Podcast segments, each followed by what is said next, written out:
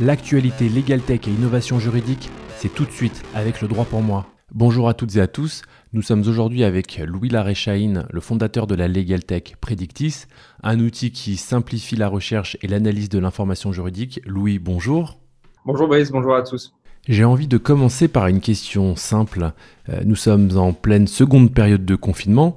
Euh, comment va Predictis? Est-ce que vous ressentez un impact sur le business et ce par rapport au premier confinement?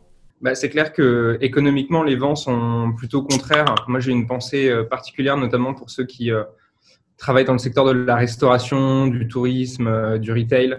c'est clair que c'est dur, donc accrochez-vous. de notre côté, dans le monde de la legal tech, c'est un peu différent. Les juridictions ont continué de tourner là pendant le, deuxième, le deuxième confinement.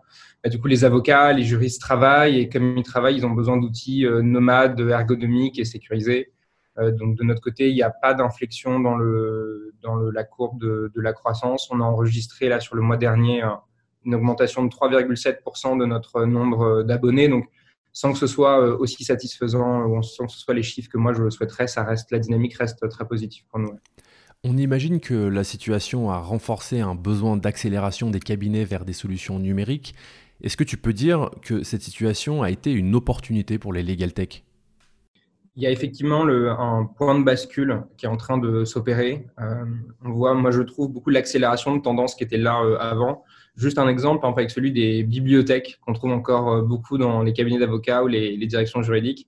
Il y avait souvent ces grands espaces de, de stockage avec dedans bah, des manuels de droit, des, des, revues spécialisées, des codes, etc. Bah là, évidemment, c'est devenu impossible d'y accéder, ou alors il faudrait les désinfecter, désinfecter les livres. Enfin, ça devient la croix et la bannière.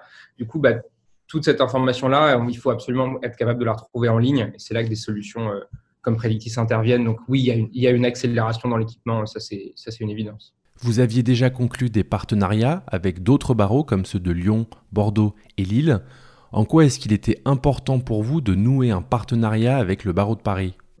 Chez Predictis, nous sommes très soucieux de ne pas recréer des fractures, en particulier une fracture numérique euh, dans le contexte actuel. Donc, du coup, on travaille main dans la main avec presque une trentaine d'institutions ordinales pour s'assurer que tous ceux qui le souhaitent puissent avoir accès à ces nouveaux outils euh, et ne soient pas bloqués dans des situations où ils sont dans l'impossibilité de, l'impossibilité de travailler. Euh, donc, on travaille avec ces institutions ordinales sur plusieurs volets. Il y a d'abord un volet de formation. Ça, ça passe par notre académie Predictis, donc, tous les avocats de France peuvent valider 6 heures de formation gratuitement sur l'Académie Predictis sur des sujets euh, liés au business, à la communication digitale. Enfin, voilà, il y a un espèce de petit kit de, l'avocat qui doit, qui doit travailler aujourd'hui. Euh, et puis, de l'autre côté, sur le volet des outils. Et donc, c'est là que Predictis intervient. En général, l'institution ordinale négocie un tarif préférentiel pour, pour les membres, du, les membres du barreau. ça permet à tout le monde au moins de découvrir cet outil et de se faire son propre avis dessus. Vous avez mis au point une nouvelle fonctionnalité qui s'appelle Scan et qui détecte des références juridiques dans un document. Est-ce que tu pourrais nous montrer à quoi ça ressemble? Ouais, je suis hyper fier du boulot euh, qu'ont fait nos équipes euh, techniques là-dessus. Euh, on a énormément travaillé là pendant, pendant l'été sur, cette, sur cette fonctionnalité, donc j'en suis, j'en suis vraiment ravi. Donc je suis en train de partager mon, mon écran pour pouvoir, pour pouvoir vous montrer ça. Euh, donc là, on est sur la page d'accueil de, de, Predictis. Donc la plupart des fonctionnalités peuvent, euh, peuvent être accédées avec cette barre de recherche. Donc pour lancer une recherche dans la jurisprudence, une analyse dans les actualités ou la doctrine, c'est par là que ça se passe. Mais donc on vient de sortir cette fonctionnalité qui s'appelle le scan. Donc avec scan, ce qu'il est possible de faire, c'est de, scanner de le nom de la fonctionnalité n'importe quel type de document pour en retrouver toutes les sources juridiques. Euh, donc là, on peut le voir, on peut, on peut aller importer un document, par exemple un jeu de, un jeu de conclusion envoyé par un, par un confrère ou une consoeur de, l'autre côté de la barre. Donc, je le charge dans, dans Predictis. Predictis le, le, scanne. donc, nos algorithmes transforment ce document, si c'était un, si c'était un PDF, le transforment en, en texte, donc l'O-Series. Et ensuite, nos algorithmes parcourent ce document, là, le traversent, comme le montre l'animation euh, ici, à la recherche de tout ce qu'on peut y trouver. Donc, on, cherche évidemment toutes les références de décision de justice qui peuvent être notées dans le, document. On cherche également tous les chefs de demande. Donc, un chef de demande, c'est bah, les, enjeux du dossier. C'est ce qui permet ensuite soit de faire une recherche, soit de faire une, analyse et d'avoir une approche statistique des, enjeux de ce dossier. Et puis, évidemment, on cherche également bah, tous les textes euh, cités. Donc, ça, ça peut être les articles, les articles de loi, euh, ça peut être les décrets, euh, etc. en fonction de la taille du document et de, sa nature, ça prend entre 30 secondes et, une minute. Donc ça y est, là, le document est analysé. et on a trouvé 27 décisions, 48 chefs de demande et 9 textes cités. Ce document, on peut évidemment aller le lire.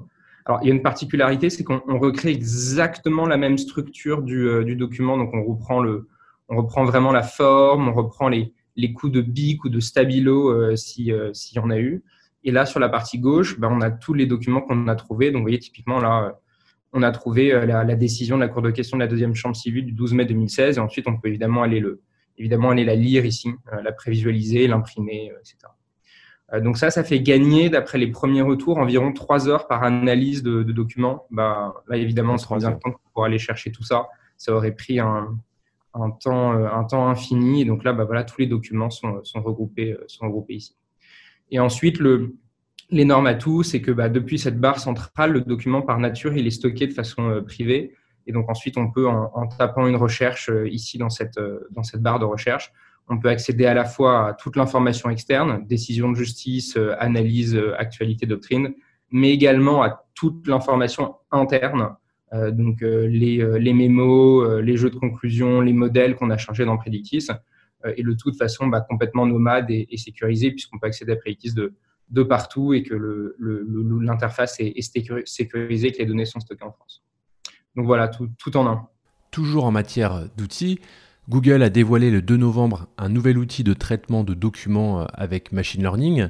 Est-ce que tu penses que les legal tech ont du mouron à se faire face à l'arrivée de GAFA avec des solutions généralistes qui pourraient également être utilisées par des juristes? Non, ce n'est pas, notre, euh, pas notre vision. Je pense que c'est plutôt des solutions, euh, des solutions complémentaires.